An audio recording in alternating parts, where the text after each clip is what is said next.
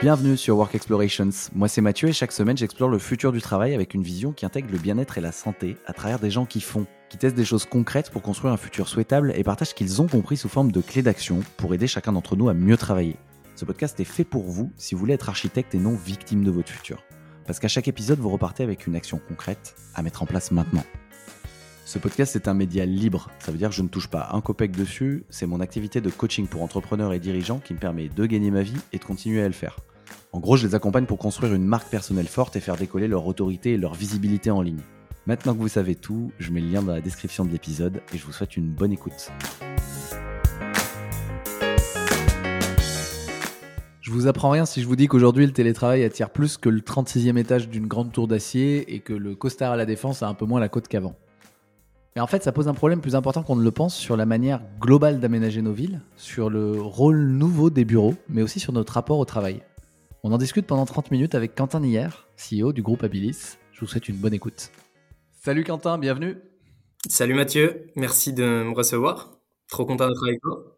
Bah ouais, bah merci à toi d'avoir accepté l'invitation. Je suis ravi de faire un épisode sur le format prospective avec toi pour parler de l'avenir des quartiers d'affaires à l'heure de, la, généralisation pardon, du télétravail. Euh, que va-t-il arriver à ces tours? Qu'est-ce qu'on va en faire? C'est pas une question simple. J'ai un peu réfléchi avant de pour préparer cet épisode parce que elle remet en question un héritage quand même, un principe d'urbanisme dominant en tout cas, qui s'appelle euh, la ville fonctionnelle, euh, qui a été théorisée par Le Corbusier. Et beaucoup de villes qu'on connaît actuellement, comme Paris, sont, sont, sont une suite logique de ce, de ce principe-là de la ville fonctionnelle. En fait, le concept sous-jacent, c'est que ça a été la création de zones indépendantes pour les quatre fonctions de la ville il y a la vie, le travail, les loisirs et les infrastructures de transport. Alors j'ai regardé quelques chiffres. Euh, aujourd'hui, par exemple, euh, à la Défense, selon les informations des, échos, le taux de vacances qui mesure le pourcentage des bureaux vides s'établit à 20,5%, donc c'est énorme. Et euh, si on regarde Manhattan, en fait, New York, c'est aussi une ville fonctionnelle. D'après Bloomberg, les, pertes, les pertes euh, pour les commerces, les services et les restaurants à Manhattan, euh, qui sont d'ordinaire le, poumon économique de New York, s'élève à 12,4 milliards de dollars, je crois, en 2022. Donc c'est énorme. Ça remet en cause plein de choses. On a, euh, on a, ça remet en cause toute la ville entière en fait. Et c'est pour ça que je voulais, voilà, je trouvais intéressant de faire cet épisode avec toi. Je vais te laisser te présenter avant, Quentin. Ouais, carrément, carrément. Eh ben moi, je m'appelle Quentin, donc je suis le CEO du groupe Abilis. Chez Abilis, nous, notre métier, c'est de, concevoir et de réaliser les meilleurs bureaux au service de l'épanouissement et de la performance des euh, utilisateurs. Euh, et, c'est vrai que moi, je suis un peu un curieux, un curieux dans l'âme, et, euh, c'est un sujet, les quartiers d'affaires, avec lequel on, co, on coexiste énormément en fait, parce que parce que toutes ces transformations qui sont en cours impose des transformations aussi organisationnelles pour les espaces euh, qui, sont, hyper importantes. Donc nous, notre métier, c'est ça. On a des architectes, des économistes, on est une boîte de bâtiments finalement, mais avec une, une ultra spécialisation sur le tertiaire et sur la transformation des espaces et l'accompagnement des équipes. Génial, merci. Abilis, euh, ça fait un moment que, ça existe. Je crois que c'est une boîte familiale même, non? Ouais, c'est ça. Abilis, c'est une jolie histoire en fait. C'est une jolie histoire parce que c'était une boîte qui a été créée par mon papa en 2005 et, euh, et que j'ai rejoint euh, absolument par hasard. Hein. Rien n'a jamais été euh, prédit dans, dans ce sens-là en, en 2017. Et en 2017, quand je le rejoins, ce qui se passe, c'est qu'à l'époque, nous, on faisait de l'habitation. Donc, on était une boîte de travaux. Hein. 2017 à Bidis, c'était mon père et moi, on était deux. Et, euh, et, la vie a fait que euh, que j'ai accéléré, on va dire, mon apprentissage de manière assez significative et rapide parce que parce que euh, on est passé par plein de petits aléas dans le sens où mon père est tombé malade assez rapidement après mon entrée chez Abilis. Et euh, bon, il va mieux aujourd'hui, mais euh, mais en fait, je me suis retrouvé poussé dans le grand bain tout seul, tout seul avec avec la seule conviction que j'allais peut-être pouvoir développer la boîte mais euh, sans aucune compétence. Et, euh, et c'est à ce moment-là que j'ai pris pas mal de décisions qui, qui, qui, qui ont construit, on va dire, la, le Habilis qu'on connaît aujourd'hui. Euh, j'ai vendu le fonds de commerce habitation, parce que pour moi, c'était quelque chose qui était, euh, qui était intéressant, mais sur lequel on amenait un, niveau de valeur ajoutée assez, assez maigre. Et j'étais assez passionné par tout ce qui se passait au-delà de l'Atlantique. Euh, et je me disais, putain, comment en Amérique ils arrivent à avoir cette culture euh, des entreprises, à créer ces campus immenses euh, où le bien-être du, du, collaborateur il est mis vraiment au cœur de l'équation? Et pourquoi est-ce qu'en France on est toujours une longueur de retard sur tous ces sujets-là? Et c'est à ce moment-là que donc on s'est positionné sur le tertiaire, on a positionné une vraie offre d'accompagnement au changement pour les entreprises. Et puis on, s'est cassé les dents sur tous les volets possibles de, cet aspect-là. On était un peu avant-gardiste parce que nous, on est né à Grenoble, donc dans les Alpes. Euh, et euh, donc en province, à cette époque-là, donc c'était 2017, c'était un peu un peu audacieux de, de, positionner cette offre, mais petit à petit, on a tenu le coup parce qu'on était certain de la valeur qu'on amenait. Et, euh, et aujourd'hui, dans une période d'après-Covid, on, on a, une offre qui a toute sa place, toute sa valeur. On est, on est sur un marché qui, lui, est mûr à entendre, euh, à entendre ces transformations. On, a une offre qui est mûre aussi. Et puis, et puis voilà, c'est une belle aventure. Aujourd'hui, on est un peu moins de 25 collaborateurs. Euh, on, on est sur euh, tout le sillon Rhône-Alpin. Et, puis voilà, on a toute l'offre intégrée sur toute la partie mobilier, sur la partie architecture.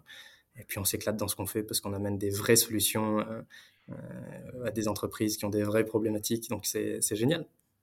Et top, merci. Avant de basculer sur, les, sur, sur le thème du jour, sur les, sur les quartiers d'affaires, je voulais savoir, toi, ce qui t'avait inspiré aux US particulièrement? Tu es allé regarder quoi? Tu es allé regarder quelle boîte? Parce que c'est vrai qu'ils sont en avance sur plein de choses. On, on, va dire qu'à l'époque, c'était resté c'était euh, je n'avais pas plus approfondi le sujet que simplement tout ce qui est tout ce qui brillait euh, de partout qui était euh, notamment les bah, les campus de Google, les campus de Facebook et toutes ces grosses entreprises qui ont qui avaient qui avaient vraiment ces cultures du, du bien-être du collaborateur au service parfois avec un but un but pas forcément centré sur l'humain, mais plus sur la productivité. Hein. Mais, euh, mais finalement, pourquoi pas en fait Parce que, euh, parce que ben, tout le monde y trouvait son compte. Et, euh, et voilà. Ouais. Et ouais, tous ces gros bâtiments, maintenant, bah, d'ailleurs, je ne sais pas ce qui se passe en ce moment pour les, pour les, pour les super campus de, Google, de Tesla, etc. Mais quels sont, si on rebascule en, en, France, là, depuis, depuis le Covid, toi qui es bien connecté à l'écosystème, c'est quoi les problématiques actuelles? Qui concerne les, quartiers d'affaires. Tous ces endroits qui étaient euh, dans, la, ville, euh, dans la ville fonctionnelle dédiée à la partie travail. Ah ben, c'est rigolo que tu parles de, la ville fonctionnelle. En, fait, clairement, aujourd'hui, les quartiers d'affaires, ils sont de moins en moins attractifs. Le phénomène, il a été vraiment radical pendant le Covid. Il est un peu plus mesuré car le Covid nous a, aussi appris que le bureau avait un rôle social qui est hyper important. Mais euh, pour beaucoup, toutes ces immenses tours de béton et de verre avec ces mecs en costume cravate qui marchent vite, le téléphone collé à l'oreille avec leur attaché case en cuir, c'est vraiment l'illustration de la vie euh, qui fait plus rêver. Tu vois, c'est un peu les, les, les, les des temps modernes, tu vois. Et euh, pour bien comprendre ce décalage, effectivement, je pense que c'est hyper important de revenir à la ville fonctionnelle parce que si tu veux, on s'offre même un petit retour en arrière. La ville fonctionnelle, si, je sais pas si tu, tu, tu, connais le, comment ça a été réfléchi, c'est en, 1933, dans un, dans un bateau entre Marseille et Athènes, que euh, tu as des architectes et des urbanistes qui ont, qui ont, qui ont réfléchi en fait le, comment on allait construire la ville de demain. Et, euh, et qui ont défini, euh, donc il est ressorti de cette traversée la charte d'Athènes, qui a régi la construction des villes. Et, et c'est à ce moment-là qu'on qu'on a défini que voilà la vie serait séparé du travail, que le travail serait séparé des loisirs, que les loisirs seraient séparés des infrastructures. Et, euh, donc sur le principe, aujourd'hui, ça semble assez ahurissant et très vieillissant euh, comme manière de voir les choses. Et euh, heureusement, cette charte, elle a été remplacée par de nouveaux accords, sauf qu'elle a été remplacée par de nouveaux accords en 94. Donc entre 1933 et 94, qu'est-ce qui s'est passé? Eh ben, on a construit les dizaines de millions de mètres carrés qui meublent nos quartiers d'affaires à travers le monde. Donc des millions de mètres carrés construits, mais absolument plus adaptés aux, attentes, aux attentes actuelles. Et donc, euh, pour, pour rebondir sur ta, question, et, terminer avec le contexte. Aujourd'hui, ce qui est clair, c'est qu'il y a des vraies problématiques dans les quartiers d'affaires.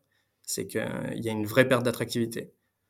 Comme on l'a dit, le silotage entre le pro, le perso, les loisirs et la vie de manière générale est absolument plus adapté euh, aux aspirations des travailleurs de l'après-Covid. Euh, parce que le Covid a, ouvert un peu les chakras sur pas mal de choses. Et, euh, avoir des bureaux à la défense, bah, ça fait plus rêver personne. Voire même c'est parfois l'inverse et c'est même parfois rédhibitoire. Donc, ça a un impact sur les populations de nos entreprises qui vont privilégier un maximum le télétravail pour les entreprises qui l'autorisent, parce qu'il existe encore des, irréductibles qui, qui, freinent vis-à-vis du télétravail. Mais donc, euh, les entre maximum de, télétravail, donc des gens qui vont petit à petit se désengager de leurs entreprises. Euh, mais ça, c'est on pourra revenir peut-être euh, sur, euh, sur ce sujet-là après. Mais, mais cette perte d'attractivité va générer des pertes de fréquentation. Et vu que le monde attire le monde, venir au bureau pour être trois dans un open space de 20 places, la première chose qu'on va se dire, c'est merde, j'aurais dû rester chez moi. Mmh. Et, et, donc, on va rentrer dans ce cercle un peu vicieux où venir au bureau devient plutôt une contrainte et où le télétravail devient plutôt une solution. J'ai la flemme d'aller au bureau, plutôt que j'ai besoin de produire et me concentrer, et donc le télétravail est cette solution. Mais, euh, mais bon, ça, ça, je te rassure, c'est vrai encore pour beaucoup d'entreprises, parce que je pense qu'on est dans un entre-deux-mondes qui, qui, pose beaucoup de questions, et, et c'est pas propre au, forcément au quartier d'affaires, hein. c'est aussi les, les, entreprises de manière générale qui doivent se re, réaligner entre le, les attentes, le management et la manière de, de, piloter tout ça. Mais donc, euh, si on se retrouve, si on refait une petite synthèse, les pertes de fréquentation euh, qui vont engendrer aussi, continuer d'activer ce cercle vicieux, euh, qui vont engendrer des pertes économiques. Effectivement, tu parlais de Manhattan, presque 13 milliards de pertes de CA annuelles, mais c'est exactement ça en fait, parce que quand tu as, quand as deux tiers, que, plus que deux tiers de tes clients qui sont, qui sont là, ben, il manque un tiers qui va pas consommer euh, ta pizza le midi ou, ou ton journal le matin, et, puis des commerces qui ferment, et ben c'est pas top, et ainsi de mhm. suite, et ainsi de suite. Donc en gros, perte d'attractivité, perte de fréquentation, et conséquence, c'est l'impact économique. Ouais, et ça c'est clair. Euh, c'est hyper clair, je pense que c'est... On est en plein dedans. Euh, je voulais savoir si si toi, tu avais vu faire des choses, enfin, s'il existait des pistes globales pour remédier à ces problématiques, euh, tant au niveau des entreprises qu'au niveau, qu'au niveau global, quoi, qu'au niveau des commerçants, est-ce qu'il y a des choses qui ont été explorées pour, pour remédier à ces problématiques, en fait, de ce cercle vicieux qui se met en place? Ouais, évidemment. Évidemment, après, je pense que pour répondre correctement à la question, il faut, il faut qu'on la reformule un petit peu. C'est peut-être pas forcément euh, qu'est-ce qui, euh, qu'est-ce qui est mis en place, c'est euh, qu'est-ce qu'on attend vraiment aujourd'hui en fait de nos quartiers d'affaires, tu vois. Et, euh, et, on pourra même compléter cette réponse en, en, se disant, en se posant la question de qu'est-ce qu'on vient réellement chercher euh, finalement peut-être au bureau aussi en 2023. Ouais, c'est sûr. parce que c'est des questions qui sont intimement liées, mais en gros, sans rentrer dans l'ultra détail, et, et, de toute manière, moi, je suis pas certain d'être suffisamment qualifié ni légitime pour ça. Moi, je suis juste un, un curieux intéressé plus qu'un plus qu'un urbaniste. Hein. Mais en, restant en surface, les réponses qu'on pourrait amener à ces problématiques, c'est, euh, c'est, euh, elles résident dans la, notre capacité à venir briser cette barrière invisible qui avait été euh, réfléchie et, et, instruite avec avec cette fameuse ville fonctionnelle et, et qui séparait le travail de la vie et des loisirs. En fait, recréer des environnements mixtes pour créer du lien entre le travail et le reste. Parce que, comme tu le sais, aujourd'hui, le rapport du travail au travail, il a changé de manière assez profonde, hein, en fait parce que l'équilibre entre le pro et le perso, il est hyper important. Et euh, d'un côté, tu as le télétravail qui redéfinit les rôles du bureau. De l'autre, tu as l'environnement de travail intérieur, donc nos espaces qui sont euh, sont-ils adaptés On pourra le développer un peu, un, peu plus tard si tu souhaites le sujet aussi.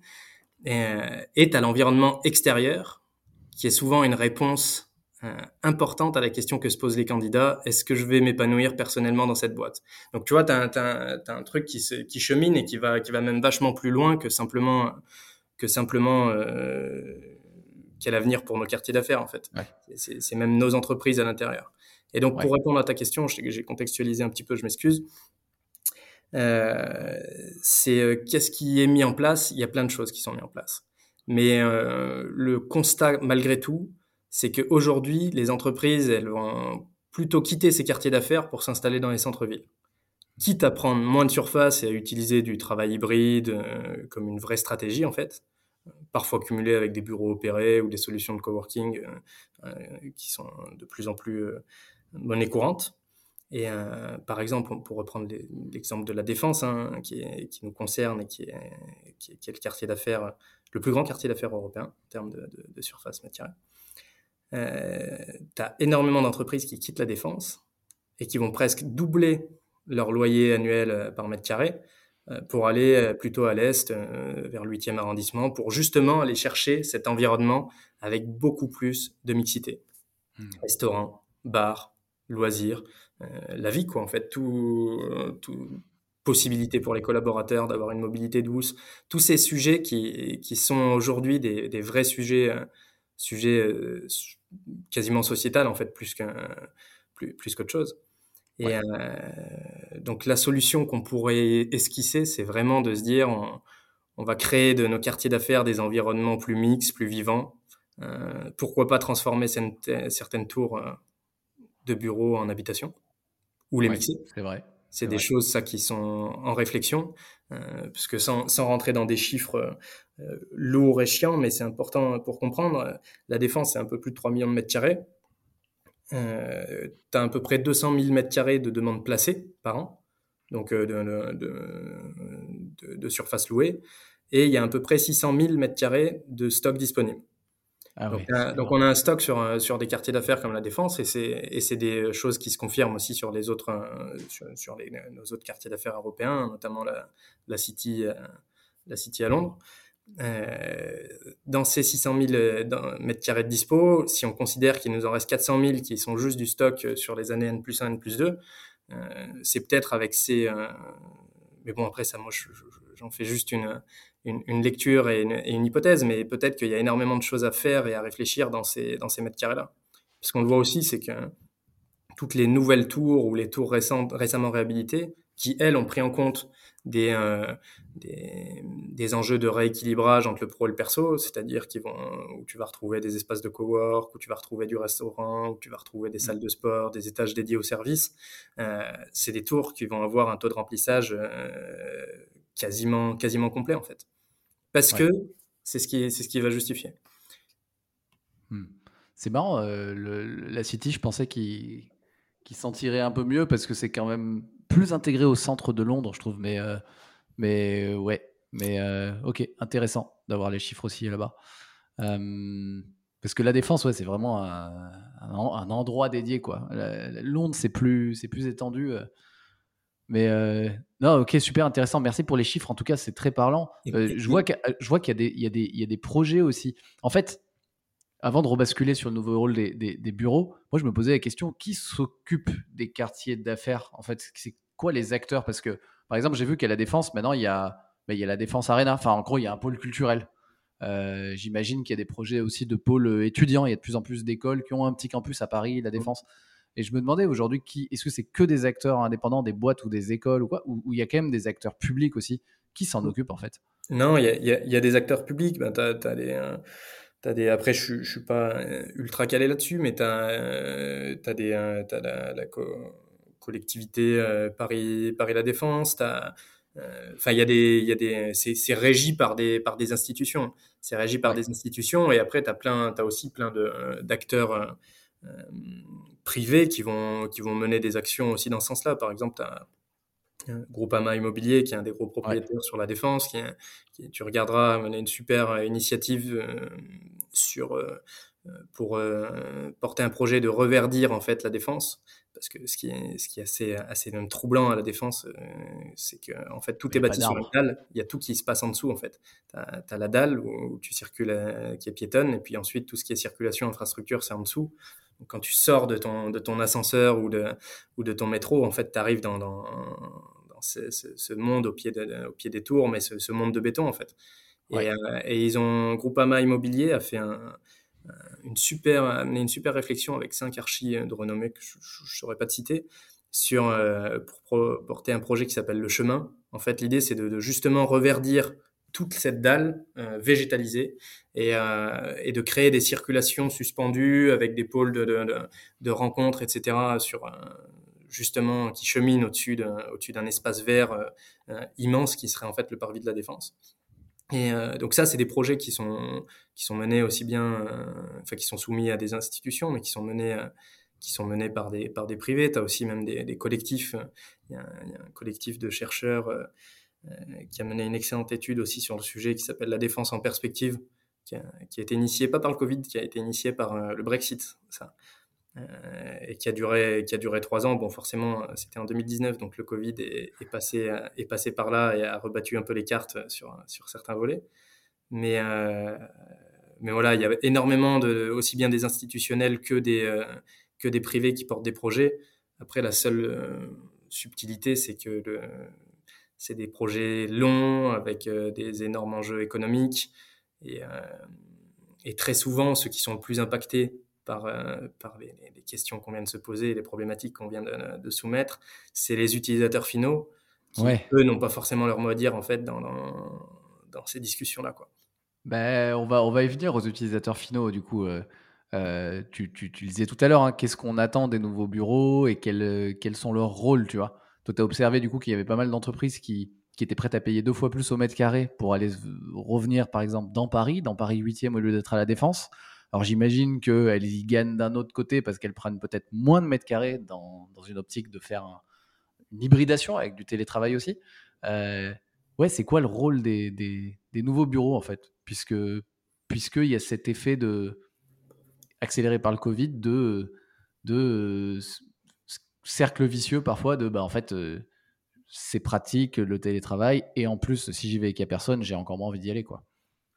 Évidemment. euh, ben, le bureau ce qu'il faut comprendre c'est qu'en fait euh, depuis des, des, des, décennies et des générations et des générations de travailleurs le bureau ça a toujours été ce lieu où on va pour produire.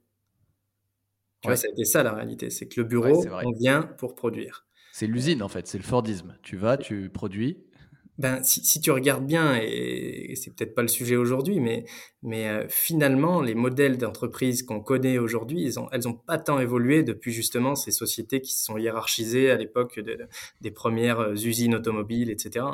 Et, euh, et, et effectivement, euh, impulsé par ça, le bureau, c'était ce lieu où on venait travailler pour une tâche précise qui était la nôtre. Et puis évidemment avec avec tout avec tout ce qui tout ce qui entoure. Et euh, donc on venait majoritairement pour euh, pour produire. On venait aussi un petit peu pour collaborer parce qu'on avait nos collègues.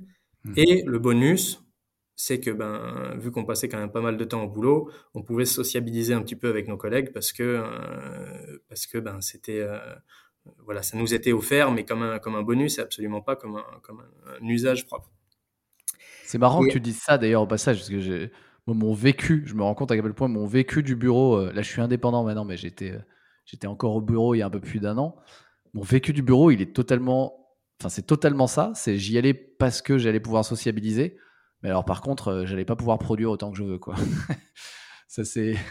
Eh ben, bah, c'est exactement inversé. ça, mais parce que, mais parce que tu, c'est exactement ça en fait. C'est que la courbe, elle s'est totalement, totalement inversée avec le télétravail euh, la production, on va plutôt la faire et la privilégier à distance, parce que euh, au-delà du fait qu'on va être vachement plus productif, c'est aussi euh, un meilleur équilibre pro-perso, un meilleur impact environnemental. Enfin, il y a plein de, choses qui sont hyper intéressantes quand on produit à distance.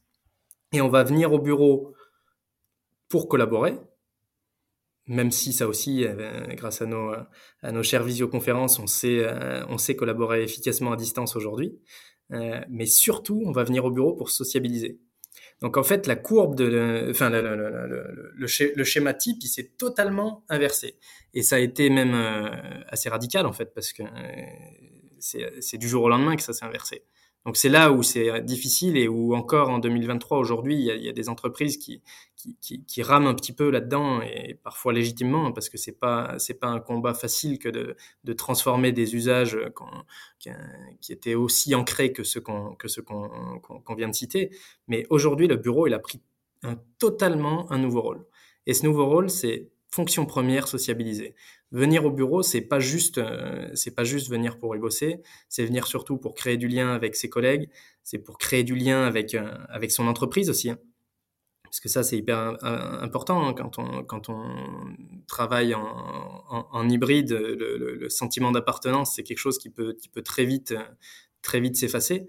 Euh, donc créer du lien avec ses collègues, avec son entreprise, collaborer, et puis, euh, et puis évidemment euh, rééquilibrer peut-être un petit peu ces, formats, ces formats où, où travailler, se, passer de, de, de 9h à, à 17h dans un lieu précis avec, avec une fonction précise. Quoi. Hmm. Et, et ça, aujourd'hui, toi, dans les, dans les demandes que tu as, dans les accompagnements euh, que tu fais de, tes clients qui se posent toutes ces questions, est-ce que tu as identifié des, conditions pour que ça marche? Parce que c'est quand même hyper compliqué. Euh, la transition, elle est. Ouais, l'inversement des, des choses, production, enfin, ça s'est fait rapidement quand même. Et, euh, ça pose plein de questions. Tu disais tout à l'heure, il y en a qui sont encore dans 100% travail, 0% télétravail, d'autres qui sont en hybride, d'autres qui sont en 100% télétravail selon toi, c'est quoi les, ouais Est-ce que tu as des conditions ou des éléments que tu regardes euh, comme pour auditer l'entreprise? Parce que ça dépend, je pense, des entreprises pour que ça fonctionne. Ben, la, vraie euh, première règle, c'est qu'il n'y a pas de, c'est qu'il a pas de règle, c'est que euh, ça doit être adapté à l'entreprise et que avant tout, c'est ça qui va guider la manière dont on va, dont on va construire cet accompagnement qui va être ultra personnalisé. par contre, la vraie euh, ce qui va garantir la réussite, c'est d'abord l'alignement euh, vis-à-vis de la direction euh, de l'entreprise et de la direction qui est prise. donc l'alignement, c'est hyper important, et voire même l'état d'esprit de, des, instances de direction vis-à-vis -vis de ce qui est fait. Est-ce qu'on le fait parce qu'on a compris pourquoi on le fait, et donc on a la conviction qu'on va amener du mieux aussi bien pour la boîte que pour les collaborateurs, ou est-ce qu'on le fait parce que putain ça fait le troisième qui nous demande du télétravail et euh, et, euh, et, puis on n'arrive pas à recruter donc euh, bon enfin tu vois parce qu'il y a encore un peu on est on est un peu dans cette période de, on est vraiment dans une période de transition en fait où où tu as des t'as des, des gens qui, qui sont convaincus par ce qui se passe et tu en as d'autres qui, ont du, qui ont du mal à comprendre où mettre le curseur, comment le mettre et pourquoi. Et donc, euh, nous, notre rôle, c'est, euh, d'abord d'identifier ça. Est-ce qu'on le fait euh, pour les bonnes raisons?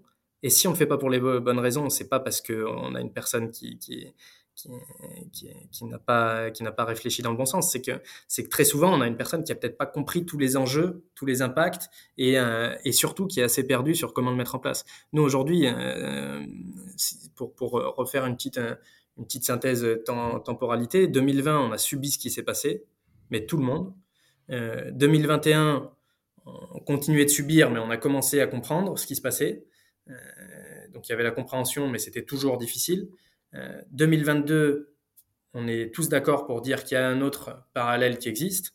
Et, euh, là, maintenant, 2023, les, entreprises se questionnent, OK, comment je vais faire, etc. Mais euh, ouais, pour, revenir à ta question initiale, l'alignement de la direction et enfin, de la direction de la boîte et de la direction qui est prise, c'est, je pense, le, le, le, premier symbole de réussite, parce que de toute manière, après, c'est ça qui va être impulsé dans l'entreprise, et euh, parce que forcément, c'est des conceptions qui se font de manière collaborative, donc euh, donc si euh, s'il y a un dysfonctionnement euh, à l'impulsion, forcément, ça partira pas dans le bon sens. Mais notre rôle, c'est ça, c'est surtout de, de faire d'abord de, la pédagogie vis-à-vis -vis du projet, euh, vis-à-vis du même vis-à-vis de, ce changement et de cette transformation euh, limite un peu sociétale hein, plus que plus que simplement euh, simplement une modification d'espace. Et ensuite de comprendre à quel moment, où est-ce qu'on va ajuster le curseur en termes de management, de, pousser pour que les managers et les collaborateurs soient impliqués un maximum, parce que la vraie, finalement, la vraie matière elle, euh, elle vient aussi du terrain, de, de comment est-ce qu'on vit nos, nos espaces aujourd'hui, de comment on vit notre collaboration mmh et de comment on veut la vivre demain. Et euh, une fois qu'on a, qu'on a aligné finalement ces, ces, cette vision et ce, et ce besoin, bah, après, nous, on fait notre taf et, et, ça déroule. Quoi. Ouais. Et, et, dans votre, et dans votre taf, concrètement, j'imagine que la manière de faire les bureaux, elle, elle change aussi. Je parle d'aménagement de l'espace, d'architecture. Je voulais savoir si, si ouais, il y avait des tendances aussi qui se dégageaient, en tout cas que toi, tu avais observé. Et si tu avais une. Et si tu avais un peu, comme on est en période de transition, le, une sorte de bureau de demain, en tout cas bureau de 2030 qui se, qui se dessine, tu vois, en termes d'aménagement, tu vois, ou c'est compliqué encore? Ben, je, je, pense que le bureau de 2030, euh, on peut en faire plein de prévisions, mais il y a de fortes chances qu'on tombe à côté de la plaque. Moi, ce qui se dessine quand même euh, de manière assez claire, c'est que, bon, forcément, les espaces sont absolument plus les mêmes, parce que les besoins sont plus les mêmes quand, euh, tu as un tiers de ta population euh, qui est en télétravail, euh, et ben forcément, le nombre de bureaux attitrés que tu auras, il va se réduire. Par contre, quand ils viennent au bureau, on sait que c'est pour collaborer, donc les espaces de réunion, ils vont être multipliés. On sait qu'il faut créer de la culture d'entreprise, donc tout ce qui est rencontres informelles, etc., on va, vraiment cultiver ce type d'espace. on va mettre le paquet sur les espaces de convivialité pour créer un maximum de liens. Donc il y a tout, finalement, le, schéma de principe des bureaux il se, réinvente de manière assez, assez globale. Et pour le coup, le, bureau actuel qu'on, conçoit et qu'on réfléchit, il ressemble absolument pas au bureau d'hier. Ça, c'est une certitude. Euh, euh, par contre, ce qui se passe et ce qui se dessine, c'est que, c'est que ben, plus que simplement dans les espaces, même dans la manière de penser les bureaux, euh, l'humain il est remis au cœur du truc en fait. Et c'est ça surtout qui est, qui est, qui est la, vraie, la vraie ligne rouge qu'on suit et qui, je pense, va être durable, c'est que, c'est que cette période, avec tout le malheur qu'elle, a pu amener, euh, qu'elle a pu amener, euh, elle a malgré tout bousculé des fondamentaux qui étaient ancrés depuis des générations et elle les a euh, bousculés finalement pour du mieux parce que ben voilà maintenant on sait que en tant qu'humain notre temps il est important. On sait qu'on n'est pas prêt à le vendre contre n'importe quoi. Et, et que voilà notre environnement, notre espace, le sens qu'on donne à notre entreprise, le sens qu'on donne à notre travail, ben c'est quelque chose qui est, qui est, beaucoup beaucoup beaucoup plus pris en compte dans une, une conception. Donc nous finalement on, on est on est le, le, le, curseur qui matérialise en volume le besoin de l'entreprise, euh, mais la réalité elle est plus psychologique et physiologique même euh, en amont sur sur ce changement là quoi. Ouais, merci euh, Quentin. En tout cas, j'ai noté cette notion d'alignement super importante, de créer la confiance du coup entre euh, équipe de direction et, les bénéficiaires finaux, les, collaborateurs. Et, euh, et ça, ça c'est ça qui amène la responsabilité de faire de ce lieu un, super lieu qui, soit, qui soit un lieu positif pour, pour, pour l'entreprise. Euh, Avec plein de et puis juste pour, pour rebondir, il y a aussi après il y a plein de, de, petites choses qu'on voit émerger et que nous on prône dans, dans euh, nos projets, dans nos conceptions, c'est que que le bureau, il doit, ça doit être un lieu. Si on veut créer ce lien entre entre tous, si on veut on veut en faire ce, ce, lieu un peu totem, euh, ben, il faut qu'on cultive une espèce d'expérience en fait, euh, qui est vachement plus importante aujourd'hui euh, et, en fait, on retrouve des bureaux qui vont s'inspirer beaucoup plus euh, des, des, des, codes du retail ou de, ou de l'hôtellerie finalement, avec, euh, avec du service, avec, avec enfin, du marketing olfactif, du, de la signalétique, des, de l'art. On essaye de, de j'adore à titre perso le street art et, j'essaye vraiment de, faire en sorte que dans nos projets, on, arrive à en placer quelques-uns parce que ça ultra personnalise le lieu et ça crée une expérience unique. Et, ça, c'est des, petits, euh, des petits variables d'attachement finalement qui sont, qui sont hyper importants et qu'on voit de manière de plus en plus généralisée aujourd'hui, mais qui mais qu'on qu'on retrouve qu'on retrouvait pas hier. Ouais, hyper intéressant ouais, de regarder du côté du, du retail ou de l'hôtellerie qui, effectivement, les, les, bureaux qui font rêver aujourd'hui, tu as la notion de service euh, pour l'expérience euh, utilisateur et euh, qui peuvent être des salariés ou des visiteurs, qui est, qui est, qui est souvent très présente, qui est assez, qui est assez waouh. moi, j'avais eu la chance d'aller dans les, dans les bureaux de Google ou Facebook et c'était. enfin voilà, effectivement, les Américains sont en avance. Mais super. Écoute, Quentin, est-ce qu'il y, a un truc à retenir dans tout ce que tu nous as dit? Est-ce qu'il y a un truc à, retenir dans, ce que je t'ai dit? Euh... bah, Je pense que, le monde est dans un espèce d'entre-deux et puis que, la question euh, initiale de l'avenir des quartiers d'affaires, c'est que la mise en perspective d'un changement beaucoup plus profond quoi, qui vise à, à en finir avec ces anciens modèles d'entreprise et, et, faire naître des modèles recentrés sur euh, l'humain et puis, puis peut-être même euh, finalement peut-être même la planète aussi quoi. Ouais. Ouais, euh, c'est ça touche à des problématiques beaucoup plus larges, c'est ça qui est, qui est, hyper intéressant. Et euh, super, bah merci. Est-ce que tu aurais euh, bah, un, un, livre qui t'inspire à nous partager, par exemple? Un livre qui m'inspire, euh, pour rester dans le, dans le thème, moi, il y a un livre que j'adore qui s'appelle La règle, pas de règle. Je ne sais pas si tu le, si tu le connais. Je ne l'ai pas lu, mais on m'en a parlé. Euh, c'est No Rules Rules, je crois en anglais. Ou je, je crois qu'on en a. Moi, je, je, pas le gars de Netflix. Je lis pas, je lis pas encore en, je lis pas encore en anglais moi, donc euh, je, je, l'ai en français. Mais euh, ouais, Reed, Reed, Hastings, le fondateur de Netflix, ah ouais. euh, et c'est un livre qui est, qui est hyper inspirant parce qu'il expose sa vision innovante du management et qui tu vois il encourage l'autonomie la responsabilisation la, il dégage toutes les contraintes bureautiques euh, au service de la créativité. Enfin c'est je pense pour euh, un entrepreneur en 2023 c'est un livre qui se qui se lit et qui et qui je pense amène beaucoup de de pistes de, de réflexion et, et, des, et des choses plutôt applicables finalement dans, dans nos entreprises. Top. Tu dois être le troisième à le citer dans ce podcast, donc euh, je vais bien ah ouais? entendu le remettre dans les notes de l'épisode, mais, mais surtout je vais finir par le lire quand même à force qu'on eh ben voilà. qu m'en parle. Euh, et, et, ouais, prochaine question. Work, euh, Work est un, un, un, podcast pardon sur le sur le futur du travail. À qui dans tes contacts tu voudrais faire une passe décisive pour venir partager ici? Alors euh, je vais, euh, je vais te proposer quelqu'un. C'est quelqu'un quand moi, aussi, euh, je, je, sais pas si on, en a parlé. Nous aussi, on a avec Abilis notre podcast qui s'appelle Boucan et qui et qui explore, qui explore aussi le futur du travail, mais sur un angle un poil plus concentré, concentré que toi, avec des, des, des, entrepreneurs qui nous partagent une vision applicable en, en, en une quinzaine de minutes. Ouais.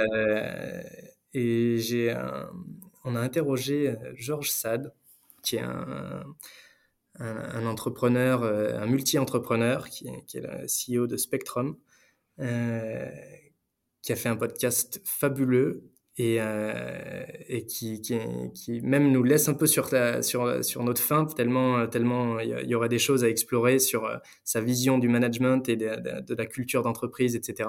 Et donc je te mettrai avec, avec plaisir en, en contact avec, un, avec lui pour un, pour un futur épisode et je pense que tu vas te, te régaler. Merci pour la, merci pour la, la reco. Je ne connaissais pas cette personne et du coup, ça me donne envie d'écouter le, l'épisode en question euh, qui est sorti. Il n'est pas encore sorti. Il n'est pas encore sorti. Bon, je mettrai le lien du podcast euh, Boucan aussi dans les notes de l'épisode. Ouais, avec grand ça permettra à ceux qui nous écoutent. Euh, euh, l'épisode sera certainement sorti quand, quand celui-ci sort. Donc, donc parfait, bah merci, merci à toi. Quel est le meilleur moyen de te suivre, de te joindre, de t'envoyer un feedback pour euh, celles et ceux qui ont aimé l'échange? Alors, euh, le meilleur moyen de me suivre, euh, bon, je suis assez actif sur, euh, sur LinkedIn, donc euh, Quentin Nier, et N-I-E-R. Et, je prends pas mal la parole au sujet du future of work, justement, et puis, et puis je partage des projets, des réussites qu'on peut amener chez chez nos clients. Donc, je pense que le meilleur moyen, et je suis assez accessible via ce réseau, donc c'est de, de, me suivre sur, sur LinkedIn. Top, et ben merci infiniment pour le partage, euh, Quentin. Merci à toi, Mathieu. C'est la fin de cet épisode, mais peut-être le début d'une autre histoire ensemble. Je vous propose deux options pour continuer. Première option, rejoindre ma newsletter VIP dans laquelle je donne un récap de chaque épisode en clé d'action. Elle s'appelle Le Carnet de Mathieu. Deuxième option, me faire un retour sur l'épisode. Je réponds à tout le monde. Vous pouvez le faire sur ma newsletter en répondant directement à l'email ou sur LinkedIn qui est le réseau sur lequel je suis le plus actif. Bien sûr, ces deux liens sont dans la description de l'épisode. Pour terminer, je vous rappelle que ce podcast est un média libre, donc il ne me rapporte pas d'argent. C'est mon activité de coaching en personal branding pour entrepreneurs et dirigeants qui me permet de gagner ma vie et de continuer à le produire. Si ça peut aider quelqu'un de votre entourage qui veut gagner en autorité et visibilité, parlons-en. Toujours sur LinkedIn, connexion plus message, et c'est parti. Merci beaucoup et à très vite sur Work Explorations.